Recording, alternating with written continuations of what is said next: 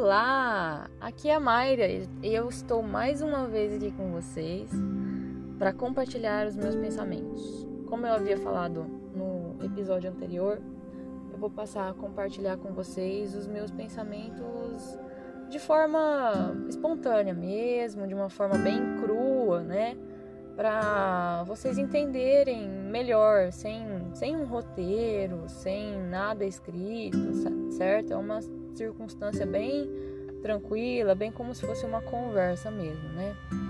E hoje eu pensei em falar sobre um dos ensinamentos clássicos de Jesus, que ele nos traz aquela seguinte frase: Quem não tiver pecado, que atire a primeira pedra. O que será que Jesus quis dizer com isso? Vamos pensar. Ele, ele estava numa situação em que havia uma mulher adúltera e ali as pessoas queriam condenar essa mulher ao apedrejamento, queriam apedrejar essa mulher. E ele chegou e falou essa frase, que a gente já conhece muito bem. Mas depois de dois mil anos, a gente ainda não pratica esse, esse conceito que ele quis passar para a gente. Depois de dois mil anos, a gente ainda nem entendeu direito. Vamos refletir sobre ela? Então, é, quando você está em vias de autoconhecimento, eu estou falando por experiência própria, né? Não que eu entenda totalmente Jesus, não é isso. Eu estou é, em vias de autoconhecimento. Estou começando a enxergar algumas coisas, mas ainda está muito cru dentro de mim. Mas mesmo assim eu compartilho, porque muitas pessoas podem estar passando por isso também. Tem esse pensamento, enfim. Eu não enxergo de maneira total, eu enxergo de uma maneira parcial. É, quando você está em vias de autoconhecimento, você passa a enxergar que dentro de você há tanto coisas boas quanto coisas ruins. Você tem coisas más dentro de você, você tem sentimentos más, você tem ímpetos ruins dentro de você, como a raiva, inveja, violência, você tem tudo isso dentro de você. Mas por outro lado, também há coisas boas, como amor, a pureza, a verdade. Só alguns exemplos, tá, gente? Tô falando palavras bem simples. E depois que você passa a ver dessa forma, você enxerga que como tanto tem o bem quanto o mal dentro de você, o que importa é o que você faz com eles. Você aprende com eles de maneiras diferentes. O bem você aplica ele para o próximo e com as coisas ruins para dentro de você, você entende elas da forma como elas são, da forma como você é e você se aceita como você é. Esse é o primeiro passo, tá legal? E quando você se aceita como você é, você aceita também o próximo, começa a aceitar o próximo como ele é porque você enxerga que o outro também tem os mesmos problemas que você, as mesmas dores, as mesmas angústias dentro de si, tanto quanto as coisas boas. Então, é, você passa a enxergar o próximo como seu igual, como, como uma pessoa que é, é, é assim como você tem problemas e tem virtudes, tem problemas, mas está lutando para progredir, certo? Então, todos nós somos seres em vias de evolução, em vias de progresso. Mas onde eu quero chegar com isso? Eu quero utilizar o exemplo que está na mídia agora, não para me aparecer, mas para mostrar que talvez a gente não, ainda não entendeu esse ensinamento de Jesus. Porque o que está na mídia agora é aquele exemplo do cachorrinho do Carrefour, né, que ele foi espancado pelo segurança desse estabelecimento até a morte, simplesmente porque o cachorrinho manifestou o seu amor. E o cachorrinho, ele foi sacrificado simplesmente por amar o outro, né?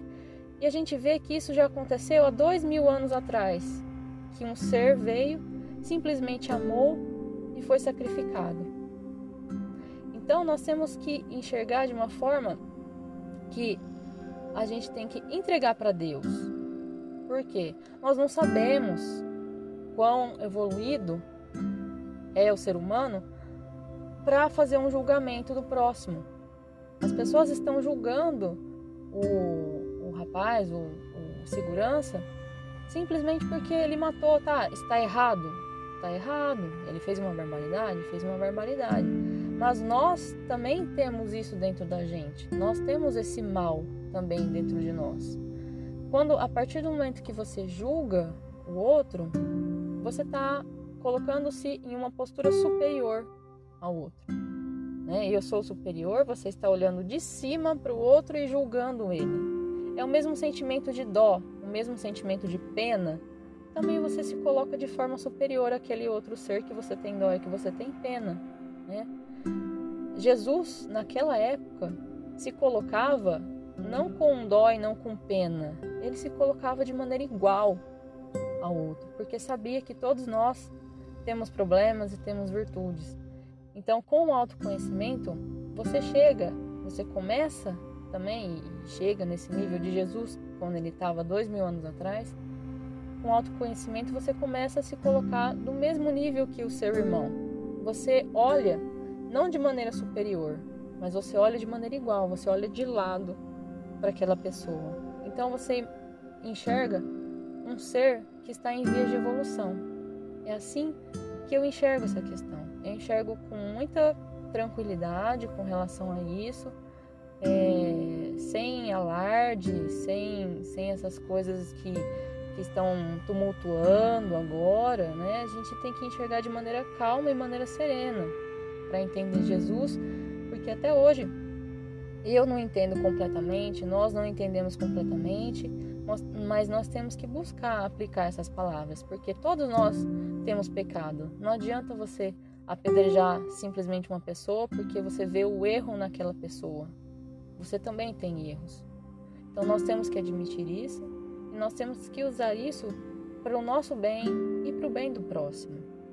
Tá ok? É uma forma mais de ver essa questão como autoconhecimento também, porque autoconhecimento não é só olhar para dentro de si, também é você ver os exemplos que estão à sua volta para absorver algo bom para si mesmo. Tá bom, gente? É isso que eu queria passar para vocês, é, é, essa mensagem de reflexão que eu tenho. Espero que isso tenha feito bem para vocês, porque esse é o meu objetivo, que, que, que espero que vocês consigam pensar e ter as suas opiniões com relação a isso. Eu não estou aqui para impor a minha opinião, eu estou aqui para mostrar o jeito que eu penso e para incentivar vocês também a, a, pensarem dessas formas mais espiritualizadas, né? E menos materialistas que hoje a gente vê muito na mídia de massa na internet. Tá bom, pessoal? Espero que vocês tenham gostado. Tenham um ótimo dia, um bom final de semana. Grande abraço!